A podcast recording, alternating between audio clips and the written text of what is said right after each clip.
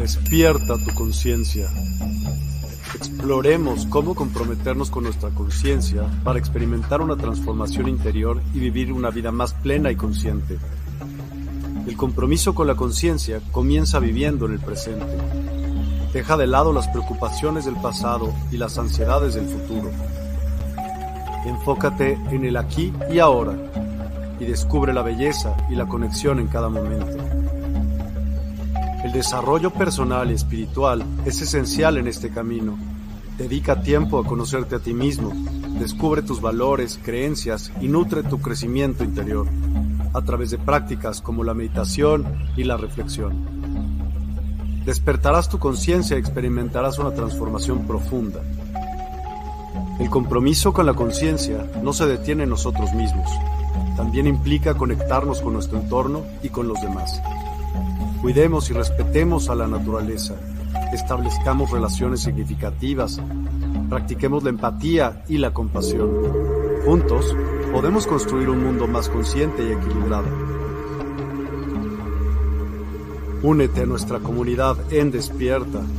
Participa en nuestros programas en vivo, donde descubrirás enseñanzas inspiradoras, técnicas de meditación y conversaciones reveladoras. Síguenos en nuestras redes sociales para obtener contenido adicional y ser parte de nuestro movimiento de despertar de la conciencia. El compromiso con la conciencia es un viaje personal, pero juntos podemos construir una comunidad consciente y transformadora. Es hora de despertar tu conciencia y marcar la diferencia en tu vida y en el mundo. Despierta tu conciencia y únete a nosotros en este emocionante viaje de transformación.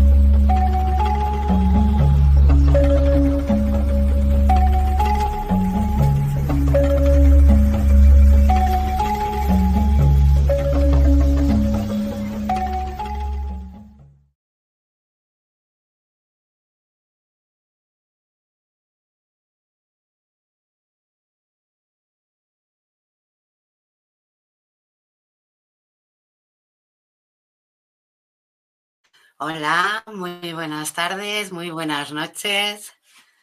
Bienvenidos a Medium Secretos del Más Allá.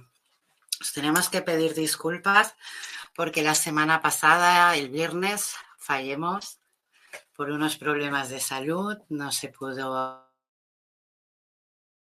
hacer el programa. Pero bueno, ha mejorado y todo está mejor, así que hoy vamos a continuar.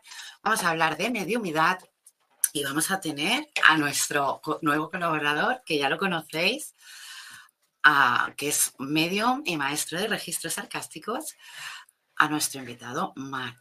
Ahora en unos momentos lo, lo vamos a tener aquí con nosotros. Y qué comentaros, sobre todo en la página Despierta. Deciros que ya tenemos la, todas las citas concordadas, que si queréis podéis citar también vosotros, que tenemos como una zona de farmacia de guardia por si nos necesitas y tienes varios terapeutas cuáles te pueden ayudar en todo lo que tú requieras.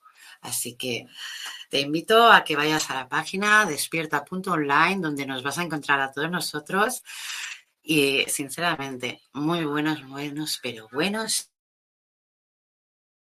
terapeutas. Y eso es lo estar bien asistido en el momento de necesidad. Así que podéis contar con nosotros en despierta.online. Y bueno, también comentaros que ahora todos los martes pues vamos a estar con nuestro invitado colaborador Mark. Vamos a hablar de mediumidad, o sea, vamos a hablar pues una primera media hora de mediumidad y luego pues vamos a hacer canalizaciones o mensajes de la gente que quiera pues recibirlo. Así que comentado esto, vamos a a invitar a nuestro nuevo colaborador ya, a Marc. Muy bienvenido, Marc. Muchas gracias. Muy buenas noches. Buenas noches. ¿Cómo estamos? Muy bien, con muchas ganas ya de empezar. Muy bien, eso es bueno, eso es bueno, con muchas ganas de empezar siempre. Como digo yo, siempre adelante. Pues Vamos a empezar a hablar un poco así de mediumidad. O sea, hoy el tema para mí, a ver qué te parece, vamos a explicar cómo empieza todo, cómo empezaste tú y cómo empecé yo. Luego ya, o sea, a partir de ahí ya vamos fluyendo preguntas y a ver qué pasa esta noche. ¿De acuerdo, Mark? Entonces, cuéntame, ¿cómo fue tu primera vez que te diste cuenta? Porque yo puedo decir bien claro que yo las primeras veces no me di cuenta, yo me di cuenta tarde. Pero tú, ¿cuándo, ¿cómo fue? ¿Cómo fue las primeras veces? Cuéntame. Fue todo muy raro. Yo en ese momento empezaba a despertar la habilidad de canalización, que es la forma global de canalizar a seres de luz y de oscuridad, más allá de no solamente difuntos. Yo empezaba con palabras, con frases. A partir de aquí me empecé a, creo que fue, no, antes de empezar a hacer registros, recuerdo. Y no, mentira, ya los empezaba a nivel 1 de registros acásicos, pero yo no era consciente de que era medium ni nada de esto. ¿Qué pasó? Hay un conjunto de seres de luz que siempre a toda persona nos acompaña. Y ellos, mis guías, fueron los que un poco, de una forma accidentada, pero por mi parte, pero planeada por la suya, hicieron que yo me diera cuenta. el, caso que siempre me, me acuerdo, hay dos casos que nunca se me olvidarán que es una vez estoy en la cocina, estaba lavando los platos tranquilamente y de golpe detrás mío siento una presencia de alguien sin ver nada, sentir simplemente. Y yo pues era novato, no sabía ni entendía de nada, yo seguía la mía fregando los platos con mi música, no sé qué. Y me acuerdo que yo tengo el, el recipiente donde pones los platos y justamente delante una, un pequeño saliente donde tenía varias botellas sin tocar nada, no había corriente de aire, no había nada y veo como la botella de jabón hace ploc y se mueve. Y del golpe, no, esto no, no puede haber pasado, ha sido cosa de mí, es igual. Sigo a la mía y veo que vuelve a moverla violentamente la botella. Y me dice la persona, pero que no ves que te estoy intentando llamar la atención. Y me giro de golpe y es un, pero si aquí no hay nadie. Y entonces me empezó a hablar y me empezó a poner en tesitura porque yo no es que fuera con miedo, pero era todo confuso para mí. no entiendo, no veo nada, sé que aquí hay alguien porque lo estoy sintiendo y no sé qué, de qué va la película. Y entonces es cuando me dijo que era una persona que, eh, quería llegar al alto astral, pero que no sabía exactamente muy bien cómo hacerlo. Yo le di un poco unas pautas en ese momento que, yo sabía. A partir de aquí yo no, no interioricé ni entendí que yo era medio. Digo, bueno, pues ha sido fruto de la casualidad. Pero es que en este mundo la casualidad no existe. Todo pasa por algo. Y la última vez, la que dije, vale, aquí ya tiene que ser porque tiene que ser así, me acuerdo un día, estoy en la ducha duchándome y vuelvo a notar una presencia. Digo, a ver, ¿quién es el majete que está aquí? Y la suelto así. Y, recuerdo a alguien joven, mediana edad, un tío muy aventurero y que estaba a mi lado, riéndose todo el rato. Y, ¿pero qué, tú no eres mi guía, ¿qué haces aquí? ¿Quién eres? No sé qué. Claro, empecé a hablar con él de, bueno, me da tema de conversa, me da buen rollo, lo que siento es positivo, no voy a ser, le voy a cerrar la puerta en la cara, ¿no? Y entonces es cuando él mismo me revela, mira, yo eh, me morí, creo que me dijo, eh, sí, en Madrid, de Madrid, he venido a ti a verte porque tus guías me han pedido que te venga a ver. Y yo, vale, pero ¿por qué? y me dijeron, es que es una prueba para ti. Quieren ver cómo tú reaccionas frente a un muerto que soy yo. Hola. Y, y me empezó con chistes así, ¿sabes? O sea, nos empezamos, me acuerdo, a hablar de hacer, sí, a hacer chistes, a hacer bromas. Y, al final, no, no, el tío se fue tan tranquilo hacia el alto astral. Cuando pasé esta segunda experiencia dije, vale, o sea, esto ya no es casualidad, esto ya hay un porqué tiene que haber un algo por detrás y al final estas situaciones a mí se me fueron repitiendo y entonces ya todo me fue encajando aún más. Buenas experiencias. ¿eh? Bueno, eso es un, principio, claro que sí. O sea, es que mm, por eso va bien, ¿no? Explicarlo, porque mucha gente puede también encontrar un lazo sobre estas experiencias. A ver, yo la, diferencia que tengo es que, claro, yo desde bien pequeña, que sí que es verdad que veía, o sea, veía gente, pues no es que viera gente, sí que es verdad que me relacionaba siempre con gente mayor, no con gente de mi edad, ¿no? Eh, luego con el tiempo descubrí que esa gente pues eran almas errantes o almas que habían venido aquí a ayudar, imagínate, o sea, ah, muchas cosas, pero todo eso yo no lo reconocí hasta, hasta los 11 años, o sea, me faltaban meses para cumplir los, los 11 o los 12, no estoy segura ahora, pero me faltaba poquísimo, murió mi abuela. Para mí mi abuela era, bueno, era y es mi gran referente, mm. mi, mi pilar. Claro, para mí la muerte de ella fue un impacto muy grande porque para mí no, no mueren, ¿no? O sea, para mí no desaparece la imagen, no desaparece la, sensación de sentirla, de escucharla, de, pues de verla, no desaparece. A mí eh, en un día que estoy con mis padres intentando, me acuerdo yo, o sea, la parte de arriba de la casa que eh, castellano no sé cómo se llama, disculparme, pero en, en catalán son las golfas, si no me equivoco. Estábamos en las golfas ahí regalando cosas. Trastero. Y yo estaba. Sí, bueno, trastero, pero estaba en la parte alta. Era como que se guardaba pues, todo lo que ya no se utilizaba y tal. Y me acuerdo que estaba ahí con mi padre, mi madre, estábamos recogiendo algunas cosas para. Porque mis padres habían comprado un piso y tal. Y que estaban ahí recogiendo cosas. y me acuerdo que se cayó un cuadro ¿vale? O sea, tengo el recuerdo que se cae un cuadro, lo cojo yo.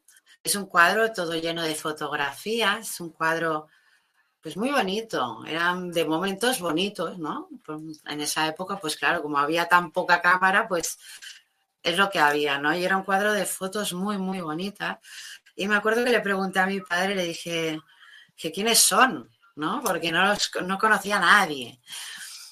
Y empezamos a mirarlos juntos y, me entró mucho frío, pero mucho, mucho frío. Claro, mis, padres los dos eran en plan de no conocemos a quién, tranquila, hablaremos con la Yaya, se lo explicaremos. Yo, pues vale, pues no pasa nada, ¿no? Todo sigue pues normal.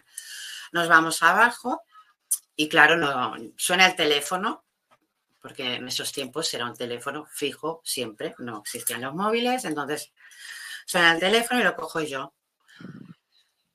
Nadie me contesta, pero sí que reconozco la respiración, ¿vale? La respiración era de, mi tía Nuri, o sea, una tía fabulosa. O sea, una de mis mejores tías, es que todas son buenas, o sea, mm, puedo dar gracias de tenerlas. Eh, pero sobre todo reconocí su respiración, ¿vale? Y me acuerdo que colgó. Y cuando colgué mi madre, pues me preguntó quién era. Y yo, no lo sé, Claro, tan pequeño no vas a, no vas a mentir y menos a mamá. Digo, no lo sé, no han hablado. ¿Vale? Pero en el momento que le digo, pero creo que es la tía, vuelven a llamar. Claro, vuelven a llamar, imagínate, eh, mi madre coge el teléfono, le dan la mala noticia de que, de, pues de que mi abuela ha fallecido. Mi madre se vuelve totalmente loca, con todo el derecho por no entender la situación. Yo viéndolo todo no lo entendía, solo hacía que seguir para dónde iba, por dónde se movía. O sea, cada grito de ella era como mm, una puñalada en mi cuerpo, o sea, era algo muy, muy raro porque yo me sentía, eh, sentía el dolor de mi madre, pero no sentía el dolor de el por qué. ¿Sabes? O sea, era algo que, yo no entendía. O sea, yo no entendía por qué el hecho de saber que mi abuela había fallecido no me dolía. A mí lo que me dolía era ver a mi madre en esta situación, verla en ese llanto de dolor. Eh, fue muy, muy duro. Pero es que lo peor para mí no fue eso, sino que el día siguiente nos vamos todos a casa de, de una de las tías, que es ahí donde estaba el féretro y al entrar yo veo a mi abuela y yo, mi reacción primera es eh, enfadarme con, todo el mundo. O sea, me, acuerdo que me voy para el balcón porque estaban ahí casi todas llorando, mis tías puretas, porque es que ahora lo pienso y digo, puretas, porque claro, tú piénsatelo, ellas estaban ahí en su pleno duelo y yo pensando, pero qué malas, si está aquí la Yaya, pero ¿por qué le han hecho esto a mi madre? Porque, claro, yo, me acuerdo que tuve que irme, o sea, era algo tan raro, tan raro que me dije, me voy. Y claro, como no, eres pequeña, no, no puedes irte a cualquier lado, pues me fui a lo que es al servicio.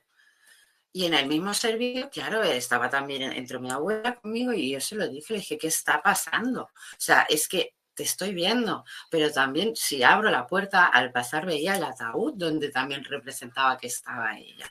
Y en esos momentos me acuerdo, que te diré que se lo decía y desaparecía, pero abría la puerta para salir del servicio y era como que siempre intentaba alguien, o no sé por qué, casualidad, ¿no? Pero yo quería ver ese ataúd y no, mm, siempre había alguien, ¿no? Y en el momento ese que, que, salía del, ataúd estaba mi, prima, mi prima Nuri, me acuerdo, pobreta también estaba desconsolada. Y, y, la miré y era como enfadarme con todo el mundo. Digo, ¿por qué me estáis haciendo esto? Pero estaba en plan de, me voy a callar, voy a respetarlo y tal. claro, eso fue en ese momento, pero en el momento del funeral, ver a toda mi familia tal y como la vi, destrozada. Por mi madre y tal aguanté, pero en el momento que, porque tuvimos la gran suerte de, poder hacer de, de, monaguillos, ¿vale? Vale. Tuvimos la gran suerte de hacer de monaguillos porque ella siempre nos había visto todos los domingos hacer de monaguillo. Entonces quisimos honrarla de esa manera, todos los primos. Y fue muy bonito, pero claro, llegó un momento que una de mis primas, me acuerdo que fue Susana, que pobreta, eh, le salió el llanto. Y al salirle el llanto, ya salió el llanto de todos. Eh, me acuerdo que al bajar las escaleras yo acaricié el ataúd como diciendo, mm, ¿qué está pasando? Sigo sin entender nada. Y el tiempo, el tiempo fue lo que me demostró muchas partes, porque ella siguió conmigo durante mucho, mucho tiempo. Yo tuve un grave error a los 16, 17 años, en los que ella eh, se sintió culpable de ello y creyó que yo que ella podía ser una un puente hacia algo que no hubiera sido positivo hacia mí. Y fue cuando ella pues de verdad partió camino vale entonces cuando pasó eso es cuando ya decidí el tema de mediumidad, ¿no? Antes había intentado, en, sobre todo, intentado, no, aprendí lo que era tarot, artes del esoterismo, sobre todo, pero estaba muy, muy metida en lo que era el tarot y sobre todo también empezar en hacer cosas más como las runas, que luego empecé también, y sueños.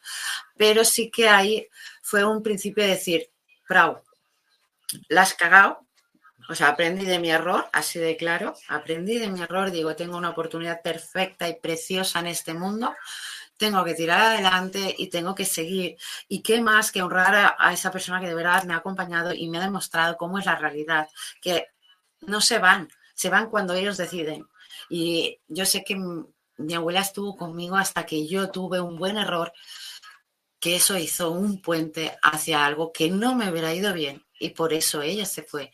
Luego he conseguido, que eso es precioso, y te voy a explicar a ti y a todos, que lo sepáis, o sea, el día de, el día de mi boda hice un ritual de magia blanca, porque llevaba mucho tiempo sin verla, necesitaba verla, o sea, era un deseo ya grande, porque era como que subía al astral y no la encontraba. Entonces hice un ritual de magia blanca para poder conectar, porque qué mejor que en una boda que está toda el núcleo familiar que ella hizo crecer, ¿no? Qué mejor. Entonces aproveché todas esas, energías y en el, en el momento del baile, que baila la novia con el padre, entonces que es mm, el momento muy, muy especial entonces, en ese momento hubo un momento en el que conecté con ella. Yo no estaba bailando con mi padre, sino que estaba bailando, no bailando, estaba abrazando como una loca a mi abuela. Y me acuerdo que incluso hice, o sea, para que veas cómo es la mente, que en esos momentos miré hacia el suelo como diciendo, ¿dónde estoy? Y no había suelo, todo era como universo, todo era como, o sea, mm, muy, muy, muy espacial, muy, mucho azul, muchas estrellas, sí. Y fue, fue precioso, o sea, a mí me llenó de, o sea, de algo que no me esperaba que pudiera conseguir con un ritual de magia blanca porque nunca lo había probado. Entonces lo inventé, lo probé y funcionó. Y ahora cuando lo he aconsejado he tenido la gran suerte de que sí, también les ha funcionado a otra gente. Entonces es, son pautas en las que dices, un medium no puede tener todo lo que quiere porque ya me encantaría tener a mi, a, mi yaya, así de claro, a mi lado mis 24 horas y más cuando más la necesito. Pero también ella también ella tiene su proceso, entonces yo tengo que respetar ese proceso y esa conexión llegará cuando Dios lo permita o cuando el universo me permita.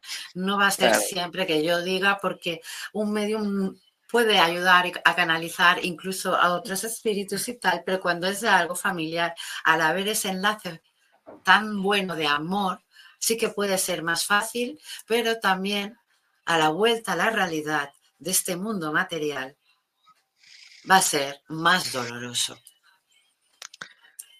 Depende cómo te lo tomes. Depende cómo te lo tomes. Y sí que es verdad que cuando son familiares el enlace es muy fácil, es muy rápido. De hecho, te estaba escuchando atentamente.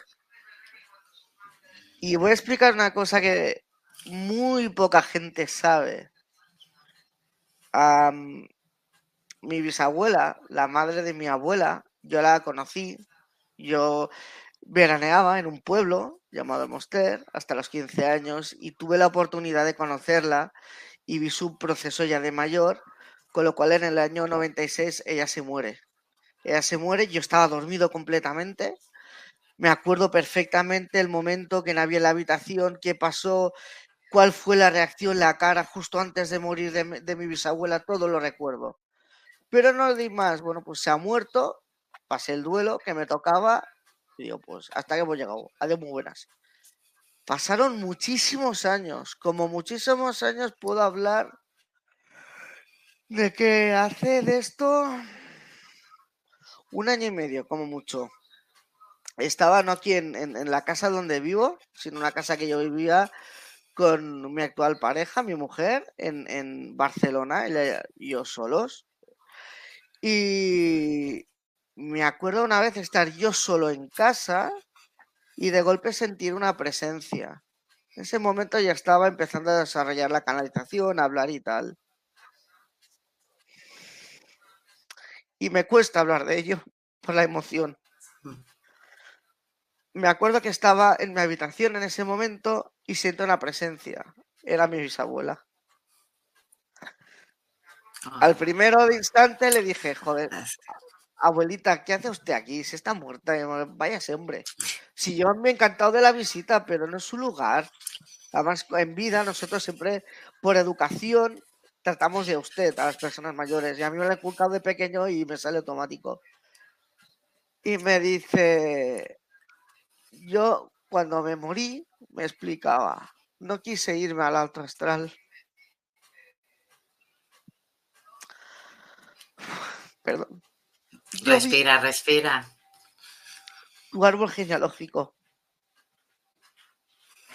Y vi algo que yo no me creía. Me dijo, vas a tener una hija.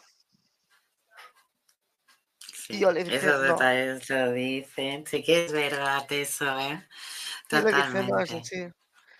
Cuando yo luego con el tiempo accedí a mis registros acásicos y a los de Aclara porque teníamos asuntos pendientes de sanación. Al segundo intento bingo directo. Y Clara me decía, ¿estás seguro que es una niña? Y yo por mis narices decía, es una niña. Es una niña. Me lo he dicho mis abuelas. Nació una niña. Una niña que de aquí dos días va a ser 12 meses, de 11 meses concretamente. Y a veces vienen, no sabes por qué, y te dicen cosas de estas que te parten el alma positivamente.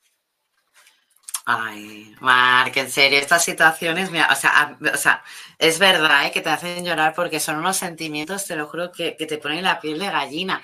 A mí me has hecho recordar, o sea, para que veas cómo son las cosas, que el día que, que, se, que mi abuela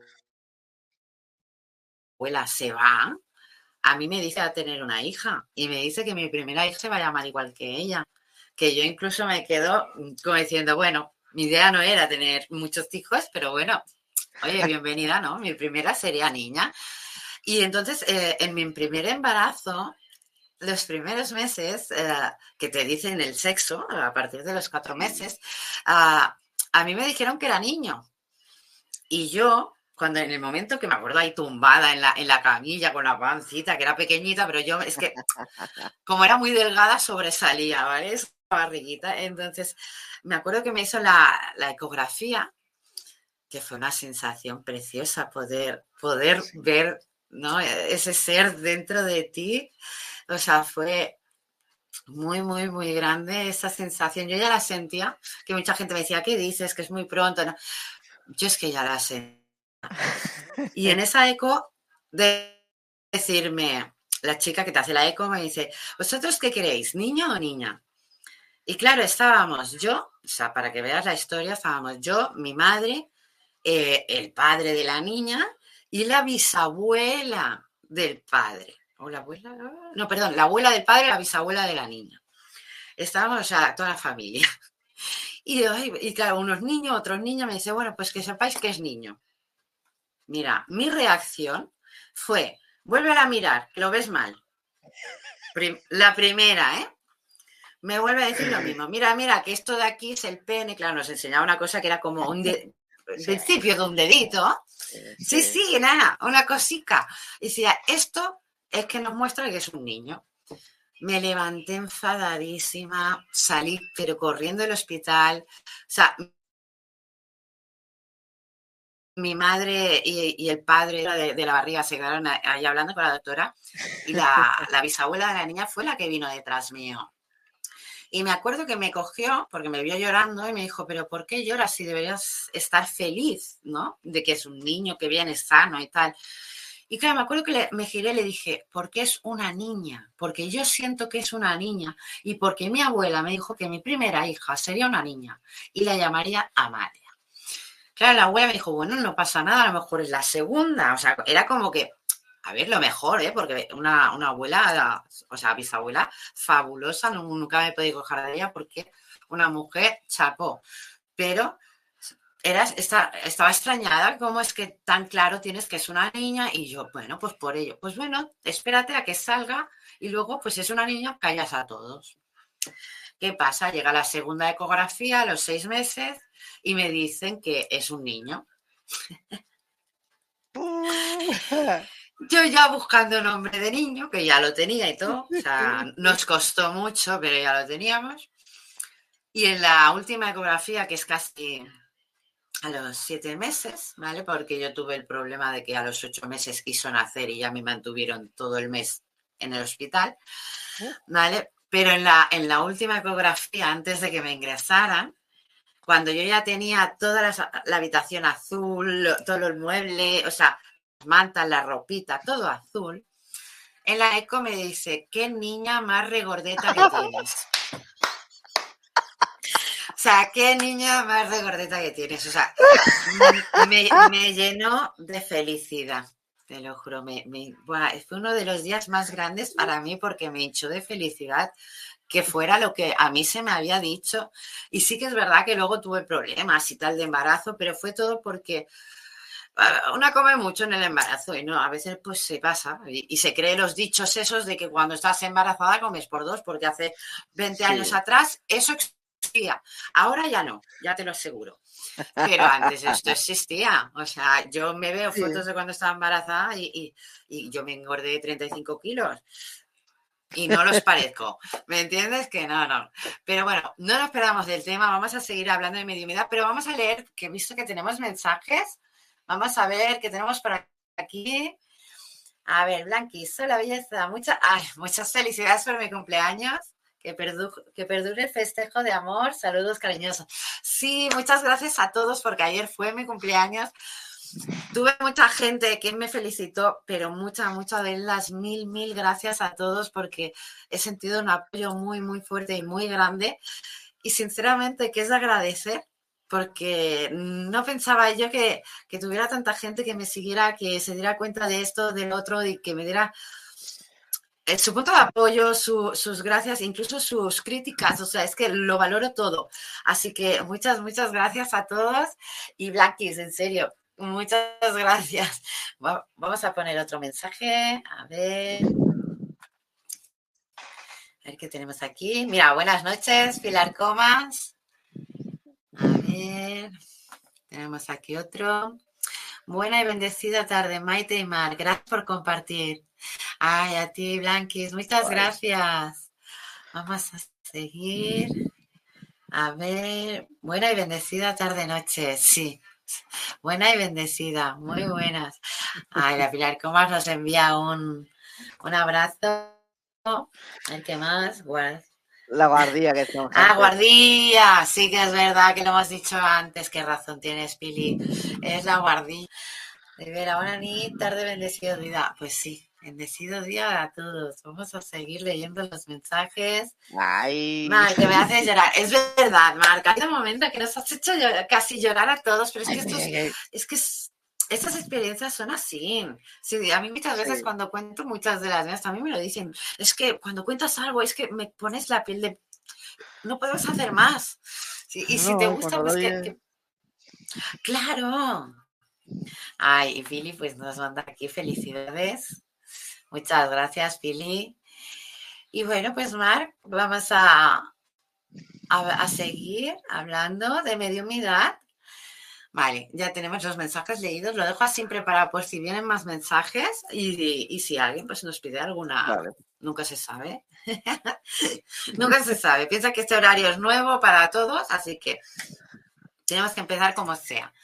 Así que lo bueno, que te va a comentar una preguntita. Mm, ¿Tú te das cuenta de, la gente que, tiene don, que no tiene don? O sea, tú lo percibes, ¿cómo lo canalizas? Porque yo he de reconocer que sé reconocer, por ejemplo, la energía, pero también me equivoco, por ejemplo, en lo que es o sea, en lo que es alumnos y tal, no, ¿eh? Por ahora eso es súper bien, pero cuando, por ejemplo, interfiere algún sentimiento como el que pueda ser algún ser familiar o algo, eh, es como que cuesta más, ¿no? Eh, eh, darse cuenta de o percibir ese estilo de energía. ¿Cómo lo haces tú? Resúmeme el qué, porque me he perdido un poco. O sea, ¿cómo lo hago yo para...? Vale, pues fácil, mira, más rápido te pongo una... Fácil. O sea, por ejemplo, yo voy por la calle y, miro el suelo, con perdón. ¿Vale? Te pongo un ejemplo, pero es así, de fácil. Yo cuando voy por la calle miro mucho el suelo. ¿Por qué miro mucho el suelo? Porque si miro a la gente veo cosas que no me gustan. Puedo ver felicidad, puedo ver rabia, ah, puedo ver amor, puedo ver rencor, puedo ver muchas cosas que no me gustan. Entonces, no es porque no me gusten que no las veo, es porque muchas veces si las veo, parece que las atraigo hacia mí. ¿Vale? Entonces, prefiero mirar mil veces el suelo o mirar incluso el cielo que me pueden llamar loca y me da igual, pero es que mil veces, antes que ir mirando, o sea, ir bajando por un lugar donde haya mucha gente e ir viendo esas caras, ¿no? Esa gente. Eh, yo la percibo rápido, esa energía, pero sí que es lo que te decía, ¿no? Me cuesta distinguir si la energía es buena o es, es positiva o es negativa. Eso es lo que me cuesta percibir a mí. Pero también sé que peco mucho de inocencia, que es una de las energías de peza que yo más trabajo también. Realmente ah, yo he usado el truco, me he dado cuenta por el inconsciente con el tiempo de ir por la calle y siempre voy con auriculares con música para que me distraiga. Porque si voy sin música y voy por la calle y me cruzo a alguien por la calle, es que sin querer le leo energéticamente. Entonces, eh, si ese día te tiene más que leer un pensamiento es que lees su energía y sabes si es que te ha cabreado, si tiene un mal día, si es un tío que es tóxico y mejor tenerlo a kilómetros o es una persona, por ejemplo, muy inocente. Entonces, eh, cuando me encuentro malas energías es cuando no me apetece cruzármelas. ¿Por qué? Porque detrás de toda eh, mala energía siempre hay seres de bajo astral que van hacia esa persona, pero pueden cambiar y van hacia ti. Y no me apetece. Entonces muchas veces voy en modo autista, voy perdón por los autistas, me pongo los auriculares y yo voy a la mía. Que con esto Pilar te lo puede decir. Me la he encontrado en la calle más de una vez y de decir, hey, Mark, y hacerme, eh, hostia, hola Pilar, perdón. y es por esto, básicamente. La tenemos por aquí, ¿eh? Me dice, me pasa, me pasa. es que, claro, Yo, yo es un tema que muchas veces Claro, yo pienso, ¿no? Digo, ¿cómo lo deben llevar otros mediums esto? Porque a mí, por ejemplo, me es, me es molesto, me, porque, a ver, cuando una persona está triste es como que te llevas su tristeza y su preocupación, pero también te diré que cuando una persona está muy, muy alegre, también te llevas toda esa energía de excitación, de felicidad, de amor, de lo que fuera, ¿no? Entonces, por una parte es totalmente positivo, pero por otra es como que, mm, sí, a ver, que para haber felicidad tiene que haber tristeza. Sí, sí, no, sí, el yin y el yang, ¿no? El equilibrio. Pero lo curioso es que entiendo que cuando tú sientes una energía de otra persona, como que la sientes como tuya, por lo que entiendo. A mí eso no me ha llegado a pasar, no me ha llegado a contagiar de, de esa energía. Es como la siento y entonces pues en ese momento decido si me aparto más puede salir, puede sonar muy racista o muy, no sé, xenófobo, lo que sea, pero a veces prefiero mantener distancia con esa persona porque la veo, digo, este está, tiene mal día y no me apetece, y a lo mejor pasa otro chico por el lado que tú lo ves y tiene una cara de, de, buena persona que dices, pues no me importa. Mm. Entonces es un poco ir em, discerniendo. Sí, claro. Perdón, es que acabo de ver a, leer a Pirar que me dice, y te llamo y no me oyes. Y más de una vez me lo ha hecho. Muy bueno el mensaje, Pilar. Bueno, pero a ver, si lo dice Pilar es porque es, cierto. pero es que ahí te voy a dar la razón, porque yo también lo hago mucho. O sea, mis auriculares, mis gafas de sol para no ¿sabes? No, no ve, es que muchas veces no quieres canalizar, pero es que solo pasan por tu lado y ellos están, o sea, es como que te, su, energía se te engancha y, percibes, ¿no? A mí últimamente me pasa. O y a mí me da mucha rabia porque es lo que te digo, percibo el dolor, pero también percibo el amor. Sí. sí. No, y hay a veces que dices, joder, vas por una, como ayer me pasó y digo, ¿yo qué hago con esta situación? Volvía de la guardería con la niña y justo delante, a mi izquierda, había un chico joven, yo creo que era un brasileño, por, el acento como hablaba, y justo al lado un chico, no, no, hombre, mediana edad, y yo miraba digo, Buah, eso no son liados, se está fumando un porro aquí al tío, digo, bueno, pues a su salud. Pero ¿sabes eso que dices? Es que justo hace así para eh, escupir ese gesto tan feo para mí y justo leo la mitad de la cara y digo, ay Dios, ¿y cómo hago yo para alejarme de ahí que a la niña no le vayan? A mí me da igual, a mí me ven a un astral y doy dos tortas y de aquí te vas directamente calentito, pero no a la niña. Ese es el problema. Y al final tuve que desacelerar, disimular, eh, guardar distancia y a partir de aquí fue un vale y pude hacer la mía pero es, es, es, complejo. Yo supongo al final, eh, me imagino que al final tiene que haber alguna forma de, de o, tienes tus troquitos o tienes la capacidad de desconexión de decir, yo no estoy por esto, ¿no? ¿Sabes? Es como decir, yo entro en el trabajo, estoy para el trabajo, los problemas de casa no existen. Pues no sé, ¿me entiendes? Una similitud de este tipo, más o menos. Porque te entiendo, te entiendo. No, te he entendido, te he entendido. No, a ver, es verdad, a ver, cada uno tiene que hacerlo de su forma, pero sí que es verdad que yo entiendo que muchos mediums, muchos canalizadores, somos gente que no nos gusta estar en con mucha gente por el hecho de que los podemos canalizar. Pues, claro, es que es por eso, o sea, nos cuesta, ¿no? Yo, yo de pequeña, mira que te diré, yo, yo pensaba, digo, esto es un problema de esos que dicen que al igual que hay pues unas fobias, pues la fobia esta, ¿no? De que cuando hay mucha gente y tal.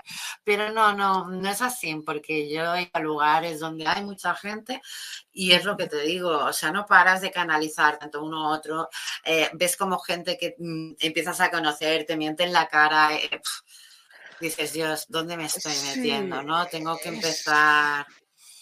Es difícil, es, difícil a mí, yo no era de estas personas, o sea, yo antes de despertar, yo, yo hacía, bueno, lo digo abiertamente, hacía la actividad de, las Torres Humanas de Castells, que hay mucha aglomeración de gente, hubiera conciertos, Oh. mucha aglomeración de gente. Pero qué bonito. Desde el momento que desperté, dije yo, no, yo a estos lugares no me meto. A Castells pff, no me metería, depende qué tipo de día, a lo mejor sí. Pero irme donde hay bares, dentro, de- conciertos, manifestaciones, No. no me verás nunca. Y yo, Bueno, yo me- fue una cosa que no decir es que me he vuelto un Mira, acabas de decir la una humanidad. cosita. Dime, dime. No, es que no se puede. Pero te voy a decir una No. cosita. Mira, yo fui el- ¿Cómo se dice ahora? Ah, hay que cortar. Ahora, perdón, ahora me he acordado. Las manifestaciones que se hacían antiguamente por Cataluña, el 11S, Sí, antes de que pasara lo del 1, ¿o? sí. Pues yo, eh, yo siempre lo he dicho, yo soy del universo, totalmente. Pero sí que es verdad que me sentía como, como en plan de apoyar los de mi tierra, los de mi zona, eh, incluso mi, mm, pues mi descendencia, pues creía mucho en eso y tal. Pero es lo que digo, eh, digo, yo soy del mundo entero. O sea, del mundo entero no, yo soy del universo y lo he dicho siempre. Pero sí que es verdad que, pues cuando ves injusticias, pues a veces quieres dar un paso, ¿no? Que, que luego lo piensas y dices, no, mm, a veces no vale la pena dar pasos para depende qué actos, porque lo único que traen son consecuencias negativas. sí. Entonces yo sí que fui, es que es así. Entonces yo es que fui a todas las manifestaciones que creo que fueron seis o, no, o nueve o diez, ya ni me acuerdo, pero fueron un montón de años seguidos yendo a manifestaciones y, y- y la única forma en la que yo podía ir, o sea, ahora te vas a reír, era quedándome en la entrada del metro. O sea, tú imagínate, salías y estaba a mogollón de gente y yo estaba en lo que era la parada del metro, en lo que eran las escaleras, que no había nadie ahí. Yo era el único lugar donde podía estar, pero estaba, ¿no? Como una forma de apoyo de decir, a ver, mm, paz, paz y amor y que esto se pueda solucionar y arreglar, porque es lo que yo quería. Claro. Que luego no han ido las cosas como han ido. Bueno, chicos, hemos hecho todo lo que hemos podido y hemos buscado Claro. todas las soluciones que hemos podido. ¿Que las cosas se han hecho mal? Sí, se han hecho fatal. Pero es que si las cosas ya se hacen mal, ¿cómo van a acabar? O sea, Mm, teníamos que haber puesto todos de nuestra parte. Pero bueno, no vamos a hablar de ese tema porque es un tema conflictivo, político y muy mm, despamparante para depende que gente que no pueda entender la situación. Yo lo único que digo que estando por un lado o estando por el otro, eh, estoy a favor de las personas que recibieron y sufrieron dolor ese día. Con eso creo que lo dejo bien claro y lo digo todo. O sea, Yo es que pero... yo he llegado a un punto de mi evolución que a pesar de, ya doy pistas, cuando he dicho que yo hacía torres humanas ya doy pistas de, de cuál era mi mentalidad. Pero ha llegado un momento, curiosamente, un año, año y pico del despertar, me he vuelto el tío más, no sé cómo decirlo, apolítico del mundo, pero, pero de un ¿A que nivel sí? de decir, iros todos a la vía del tren, dejadme Ah. tranquilo. Allá os juntéis Sí, todos, que no pasa lo que existan. tenga que pasar. Pero a unos extre- Y luego te dicen, es que no participas en la vida política porque es Es importante. que es una de las que es verdad que hemos de reconocer mí". Directamente. y hay gente... No hablemos de política, No, no, que es lo que decíamos. Es una política para mí es un nivel ya que no vale la pena, un nivel rebajado. no. Porque a la hora de verdad son títeres que ya no, ya les han explicado el teatro que tienen que hacer y detrás siempre hay las cuatro o cinco personas, bueno, que sabemos quiénes son y ya está, no hace falta decir nombres, pero que siempre están tocando los hilos pues para distracciones para poder hacer otros actos. Porque para mí lo de todo esto de Cataluña y esta, que es el tema que estábamos hablando ahora, eh, fue un paripé. ¿Pero por qué fue un paripé? Porque eh, a muchos nos hablaron de, de un de un mundo en el que creemos y creíamos, imagínate lo que te digo, y luego vino alguien y nos pisó ese mundo, que, que nadie nos dijo, oye, que hemos dicho que sí a este mundo. No, solo estamos proponiendo quién quiere este mundo. finito, pero que te vengan a, pisotear lo que es el derecho de libertad de expresión, llega un momento en el que pues que no vale la pena, porque ya te das cuenta de todo el teatro que han hecho, porque esto ya estaba más que pactado y escrito. O sea, yo cuando pasó lo del 1O, mm, entendí los vídeos que salieron dos semanas antes por TV1 de esos de a por ellos. Claro, yo cuando vi esos mensajes de a por ellos, yo pensaba, a ver, pensemos con claridad, ¿qué es eso de a por ellos? O sea, te lo juro que yo no lo entendía, pero luego después de ver lo del 1O, entonces dije, pues a ver, ahora se entiende, claro. O sea, se entiende. En botella. Claro, y me supo muy mal porque el mismo de, blanco y en botella, ya lo has dicho bien, pero me supo muy mal porque la misma gente que dijo a por ellos, luego han querido hacer votaciones para otros actos, otras cosas, y cuando han querido lo que es el, Estado, se, se, le ha cerrado puertas. Y ahí bien que han hecho chitón me sabe mal. O sea, ya no es el hecho de decir mm, a por unos o a por otros o a por ellos, a por ninguno. Vamos a buscar soluciones a por todos. Eso es lo único que tendría que hacer la política. Y lo único que nos hace, con perdón, es sacarnos del dinero. Porque yo ya no sé cómo me pueden cobrar tantas cosas. Eh, no, sinceramente, no. ¿Vale? O sea, las cosas no deberían ser así. Pero es que por nadie. Ya no hablo por España, sino mm, por todo el mundo. ¿Me entiendes? Te cambia mucho la mentalidad cuando despiertas completamente. Yo era de una forma muy concreta y ahora es que soy de Vamos a, vamos a seguir hablando de mediumidad. Sí. Hacen por aquí una, una es pregunta. Es que es eso, o sea, la mediumidad lo bueno que tienes es que llevas a un nivel mucho más alto. No, que, bueno, que decía, cuando estás dormido, dicho resumido de alguna forma, te dejas mucho mover por las personas, por las opiniones, por esto, lo otro. Y a mí me pasa mucho que cuando despiertas espiritualmente, ya te da igual lo que uno diga, lo que el otro diga. Tú lo que buscas es una, una paz, una tranquilidad, un amor incondicional, una, armonía. Y entiendes que si eso no puede pasar es porque aquí hay algo, un aprendizaje, algo por el medio, que hasta que eso no se resuelva va a ser Totalmente. Totalmente. O sea, totalmente de acuerdo contigo, ¿eh? Y también te diré una cosa, que ni los malos son tan malos ni los buenos son tan buenos. ¿Qué va? Eso no existe.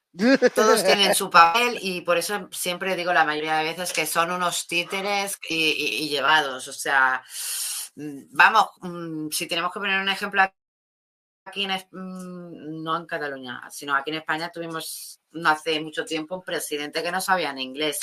Con eso te lo digo todo. O sea, llega un momento en el que dices, a ver, ¿de verdad crees que eso es lo mejor para nuestro país? Pero bueno, dejemos de hablar de, de, política, por favor. Vamos a hablar de mediumidad. Y mira, espera, que Blanquis nos ha puesto una preguntita. Vamos a aprovechar. A ver, vamos a aprovechar que Blanquis nos ha preguntado. Cuando llegas a un lugar y te duele la cabeza o te sientes muy mal, hasta dan ganas de vomitar, es porque hay energías densas y de bajo astral. Totalmente verdad. O sea, ¿a ti no te ha pasado, Marc? Yo mm, soy fácil de estómago y siempre lo he dicho, por desgracia, pero para avisar, porque sí que es verdad que depende de qué situaciones mi cuerpo reacciona con el vómito. No. tengo tanta sensibilidad. Sí que entro en un sitio y lo noto al momento de decir, uh", o, a lo mejor antes de entrar adentro, cinco metros antes de entrar, decir, yo aquí no entro. Porque estoy sintiendo la energía de dentro y decir, esta energía no es buena. Y yo ahí no me meto, no me vas a ver. pero aunque sea mala esa energía, si tú percibes, te lo digo porque a mí me ha pasado, ¿eh? O sea, ir a un lugar donde percibía totalmente la energía negativa, pero era como que algo me llamaba, era como que tenía que llegar a un, a un lugar. Y cuando cuando llegué a ese lugar, incluso te diré que habían varios espíritus de niños, ¿cuáles pude llevar a la luz? Por eso a veces cuando algo no me gusta, o sea, desde entonces, aunque algo yo perciba esa energía negativa, yo tiro para adelante, porque si me la han puesto delante es por algo. Sí que es verdad, tengo que mencionar un caso que sí que me acuerdo que iba con un amigo y íbamos a, a, una tienda de estas de flores, una jardinería me parece que era, y, y, cual, y tenía al Juan al lado y le digo, Juan, yo aquí no entro. Digo, ¿cómo que no? Que no, que es mala que no lo entiendo, que está lleno todo de plantas, de energía bonita, de naturaleza y demás, pero es que siento mala energía. Yo, que me estás dando miedo. Digo, bueno, sí, igual va, vamos, ya lo, lo que tenga que ser será. ¿Sabes lo que era? Pues era un tío muerto que corría por ahí dentro de la tienda y estaba buscando a alguien que lo pudiera canalizar, un medio, un canalizador, etcétera, para llevarse la luz porque iba perdido y desesperado. Yo no, notaba toda su energía de tiempo ahí estancado, e, esa energía densa del difunto que lleva mucho tiempo por ahí perdido. Mira, la pregunta del millón. te entiendo totalmente. A ver, ¿cómo proteger mi cuerpo y mi energía? Es, es, es, que, a ver, es que lo bueno de eso es que hay muchas protecciones, eh, muchas energías que te pueden ayudar a protegerte. O sea, hay muchas opciones que tú puedas elegir, Blanquis, tú y quien quiera. Eh, Marc, ¿te parece si damos algunas eh, opciones de las que se pueda proteger el cuerpo y la energía? ¿Te parece? Dices tú un par y digo yo un par. Venga, perfecto. Sí, va, empieza tú. Yo hablaré una, una que me ha ido muy bien en ciertos momentos y es usando el poder de la mente. La mente es muy traicionera, pero es muy poderosa. Si tú la juegas tu mente como aliada, aplastas a cualquiera dentro de unos niveles aceptables. Una forma muy buena es... es cierto eso es tal cual. Puede, se puede usar con dos colores diferentes. Imaginar desde la mente que tu cuerpo está, puede ser dentro de una burbuja energética o dentro de una columna entera, tú dentro, cerrado herméticamente, de color o blanco o color violeta. Normalmente la que es más efectiva para mí que yo así he probado, el violeta. Porque el violeta está formado de dos colores el azul, perdón, por hacer así, eh, el azul y el rosa. el, azul, claro, el azul está vinculado a un color que es la protección y el rosa al amor incondicional. Entonces, es eh, la energía del amor incondicional es antagónica totalmente a, la oscuridad, les asquea directamente. Y el color azul es el color de la protección y de los necesitados. Entonces es la unión. Y unidos es eh, puede transmutar energías, puedes lavar la energía, le puedes dar la vuelta y normalmente los seres de bajo astral ese color lo odian mucho. Este, por ejemplo, sería una forma. Otra, esta mismamente, por ejemplo, un mineral, un cuarzo blanco. hay piedras, hay minerales, todos tienen usos muy diferentes, pero por ejemplo, eh, que a mí me guste mucho el cuarzo blanco es, un cuarzo maestro, puede hacer muchas cosas. Otra mineral que no todo el mundo aguanta y a mí me, fascina son todos los minerales de color negro, todos son de protección, pero hay uno que yo lo tengo muy, alta estima, que es la turmalina negra. Es la energía si ah, tú lo llevas puesto, la energía mala que te tenga que llegar es como un escudo, rebota, no, no, no, no te llega. Incluso si tú generas malas mm. energías, que me ha pasado tener un ataque de ansiedad, coger una turmalina. De hecho, mira, esto es una turmalina negra que la he sacado de mi altar. Ah, qué grande. cogerla, sí, bueno, un, un poquitín. Cogerla está con la mano y de golpe notar como toda la ansiedad me la absorbía la turmalina negra directamente. O sea, tienen lo que, ¿qué es lo que pasa? Que limpian tanto en profundidad que a gente que no le aguanta le dan dolores de cabeza mm, constantemente. Pero va súper bien. Ahora te dejo. Mira, Karina Chantó nos dice, hola, buenas noches para ustedes y buenas tardes a todos. Pues sí. Ah, a, ver, espérate que vamos a poner la misma pregunta para que así lo podamos entender todos. Vale, ¿cómo proteger mi cuerpo y mi energía? A ver, mi energía la protejo mucho, sobre todo en el hecho de limpias, limpiezas. ¿Vale? Hago muchas limpiezas de agua con sal o agua de mar.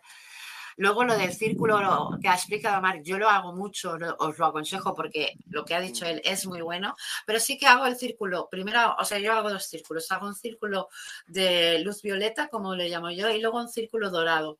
Es como una doble protección, pero ¿por qué hago eso? Por el, por el hecho de que también trabajo mucho.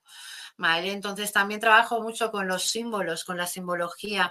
Entonces suelo hacer muchos sigilios, que esos me ayudan a poder protegerme de una forma u otra. Es que también depende mucho del trabajo, porque en brujería blanca me protejo de una forma, en medio humedad me protejo de otra forma. Y lo que es un día tranquilo y diario para mí, me protejo de otra forma. No es una protección diaria que me haya quedado, ¿no? Como he aprendido que en otros medios y tal, pues es siempre la misma. Es que, claro, tú hablas de protección. A lo mejor yo por el hecho de trabajar también es como en brujería blanca, Sí, dime, dime. Que decía que estoy fijándome que tú enfocas, depende de tu día a día, de hacer un trabajo concreto, usas unas protecciones u otras. Y es que, por ejemplo, tengo la manía de que lo englobo de todo es energía. Pues vale. Entonces, depende si pongo a hacer cosas más serias, uso símbolos energéticos, por ejemplo, más contundentes. Y si no, a veces, si son cosas del día a día, cosas más light, más simples. Pero claro, es lo que te digo, todo eso depende de la energía. Lo has, o sea, lo has dicho muy bien, todo es energía. Pero si yo un día he trabajado con magia blanca y he hecho cosas, he trabajado con unas energías diferentes de las que trabajo habitualmente, ¿no? Por eso también las protecciones son diferentes. Y la siguiente protección, que para mí es una de las más grandes, es la del el ángel Metatrón. O sea, para mí... Eh, es una gran protección y siempre, o sea, siempre que me ha tenido, me ha pasado algo y he llevado mi cadenita, o sea, mi forma de avisarme es rompiéndoseme la cadena. Y te juro que a la que ah. se me rompe la cadena, sí, no suelen pasar más de tres días que, que veo el resultado de algo que no me esperaba y ah, se ha beneficiado, ¿no? Hacia mí. Mm. Entonces siempre siempre estoy muy agradecida al ángel Metatron por el hecho este de que veo que tengo una protección muy, muy grande con él. Entonces, yo hago más estas dos protecciones. Vamos a mostrar que veo que tenemos otro mensaje. Ah, feliz cumpleaños, amiga. Ayer fue nuestro día. Sí, Karina. Muchas felicidades también, que sé que tenemos el mismo día de cumpleaños. Pero sí, sí, Karina, muchas. Un besazo. Marque, la Karina tanto ayer fue su cumpleaños también. ¡Ah, ostras! Pues felicidades, joder. Y la felicitamos desde aquí, desde Secretos del Más Allá. Sí, y vamos a ver el próximo mensaje que tenemos. A ver, también funciona poner gotas de limón o algún aceite en el ombligo para cerrar el centro energético. Yo voy a ser sincera, Mar. Lo de las gotas de limón en el ombligo yo lo he hecho para otras cosas, no lo he hecho para eh, lo que sería una protección. O sea, lo he usado para otros. No se usaba, bueno, claro, depende también todo lo que se trabaje. Yo sí que he trabajado mucho las gotas de limón en el, en el ombligo para hacer sanación. Cuando he visto que el tema es un poco más complicado de lo normal, entonces es como que necesito eh, cerrar por unos momentos esa conexión para yo poder percibir de verdad dónde está el problema. Por eso sí que las he utilizado, pero no las he utilizado, Blanquis, eh, como una función de protección. Te diré que el limón es un gran protector, pero no las he utilizado como ello. ¿Vale? Entonces, por eso te decía, es, puede ser que sí, que algunos lo han probado y puede funcionar, no te lo niego, porque el limón, en serio, yo he trabajado mucho con el limón, en brujería blanca hay muchos rituales de protección, o sea que te podría dar la razón en lo que tú dices, ¿eh? Y vamos a seguir, siguiente pregunta, y, bueno, con esto vamos a tener que ir acabando. O un gránulo de sal marina en el ombligo. Ahí, Blanque, sí que te dé la razón. Un gránulo de sal en el ombligo, pero también te digo que a la que haya humedad se tiene que quitar, porque eso se deshace y quema la piel. Entonces se tiene que tener precaución, porque aunque sea el ombligo es un canal bastante ah, sensible. ¿De acuerdo, Blanqui? Uh, yo alguna cosita yo no usaría sal, porque la sal absorbe la energía negativa, pero luego está tocando contigo continuamente esa energía negativa que la sal ha absorbido y es imprevisible cómo va a mm. actuar luego. Sí, sí, sí, sí. La Karina, la Pilar te felicita también. Y el último mensaje que tenemos, a ver, y el incienso y el palo santo. Súper, o sea, el incienso limpia y el palo santo, a ver, también limpia, pero os voy a, decir una cosita que no sé si se tiene en cuenta, ¿vale? Pero en brujería blanca lo, lo tenemos mucho en cuenta. El palo santo va bien para limpiar. Yo eso no lo niego, va muy bien para limpiar, pero se utiliza mucho, mucho, mucho en brujería blanca para sellar rituales. ¿Por qué? Porque también es un buen sellador. Entonces, ¿qué quiero decir con ello? Que lo bueno del palo santo es que limpia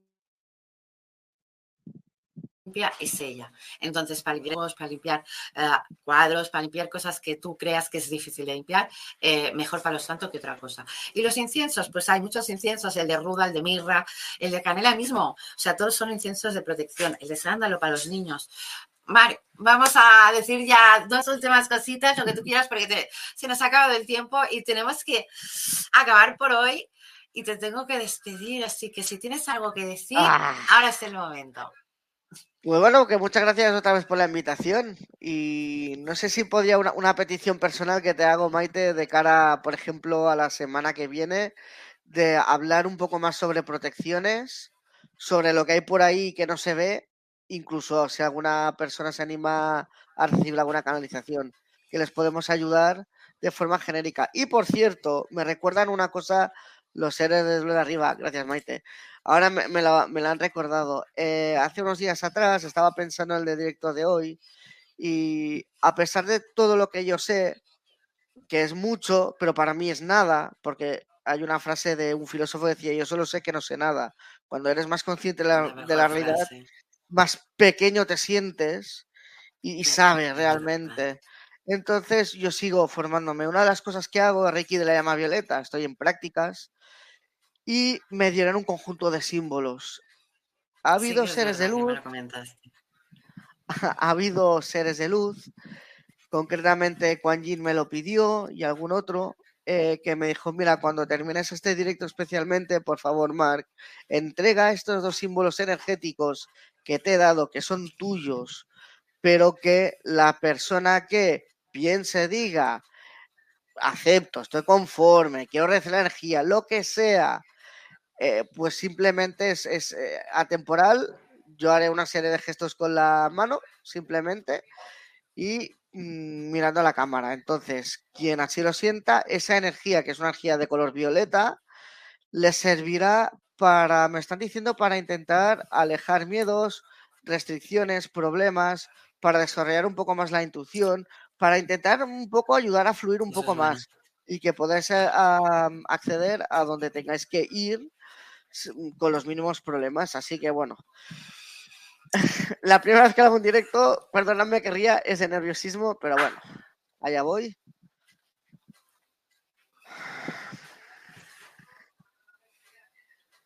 Este sería uno. Y este es el segundo. Ya está. Adiós. Fáciles, fáciles. Está muy bien. Muchas gracias, Mar, por todas tus indicaciones, todo que nos estás ayudando. Y nos vemos el martes que viene. ¿Qué te parece? Perfectísimo, encantado de la vida.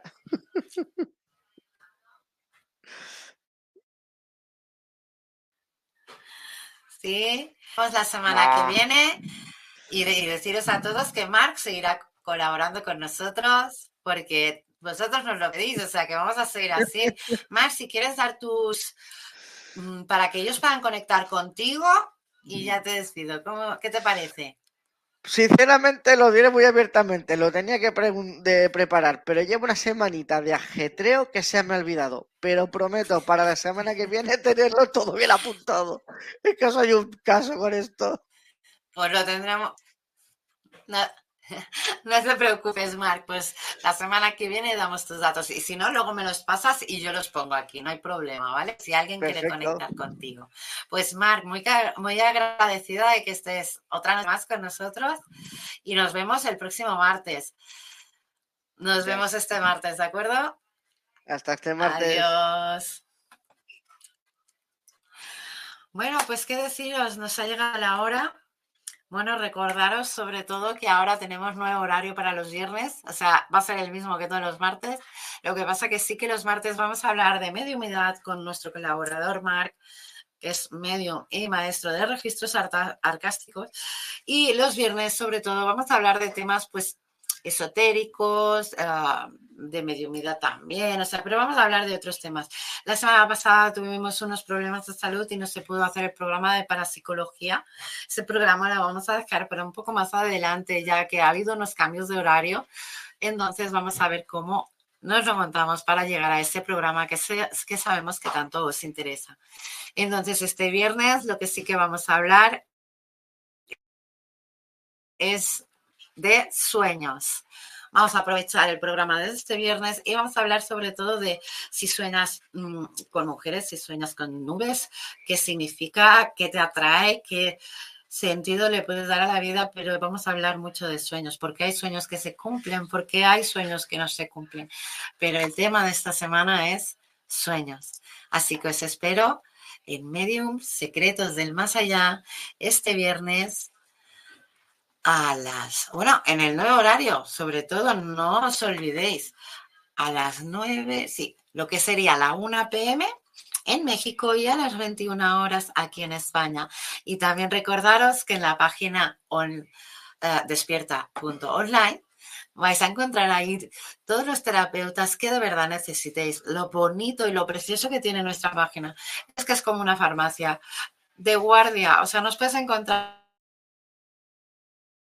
en el horario que tú nos necesites de verdad, ahí vamos a estar. Así que sepas que puedes contar con nosotros en todo momento. Nos encontrarás en despierta.online, en Despierta o en la Universidad de Despertar. Os espero este viernes en Medium Secretos del Más Allá y recordad, hablaremos de sueños. De muchos, muchos sueños. Así que a soñar. Despierta tu conciencia. Exploremos cómo comprometernos con nuestra conciencia para experimentar una transformación interior y vivir una vida más plena y consciente.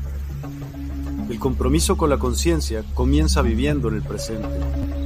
Deja de lado las preocupaciones del pasado y las ansiedades del futuro. Enfócate en el aquí y ahora y descubre la belleza y la conexión en cada momento. El desarrollo personal y espiritual es esencial en este camino. Dedica tiempo a conocerte a ti mismo, descubre tus valores, creencias y nutre tu crecimiento interior a través de prácticas como la meditación y la reflexión. Despertarás tu conciencia y experimentarás una transformación profunda. El compromiso con la conciencia no se detiene en nosotros mismos también implica conectarnos con nuestro entorno y con los demás. Cuidemos y respetemos a la naturaleza, establezcamos relaciones significativas, practiquemos la empatía y la compasión. Juntos podemos construir un mundo más consciente y equilibrado. Únete a nuestra comunidad en Despierta. Participa en nuestros programas en vivo, donde descubrirás enseñanzas inspiradoras técnicas de meditación y conversaciones reveladoras. Síguenos en nuestras redes sociales para obtener contenido adicional y ser parte de nuestro movimiento de despertar de la conciencia. El compromiso con la conciencia es un viaje personal, pero juntos podemos construir una comunidad consciente y transformadora. Es hora de despertar tu conciencia y marcar la diferencia en tu vida y en el mundo. Despierta tu conciencia y únete a nosotros en este emocionante viaje de transformación.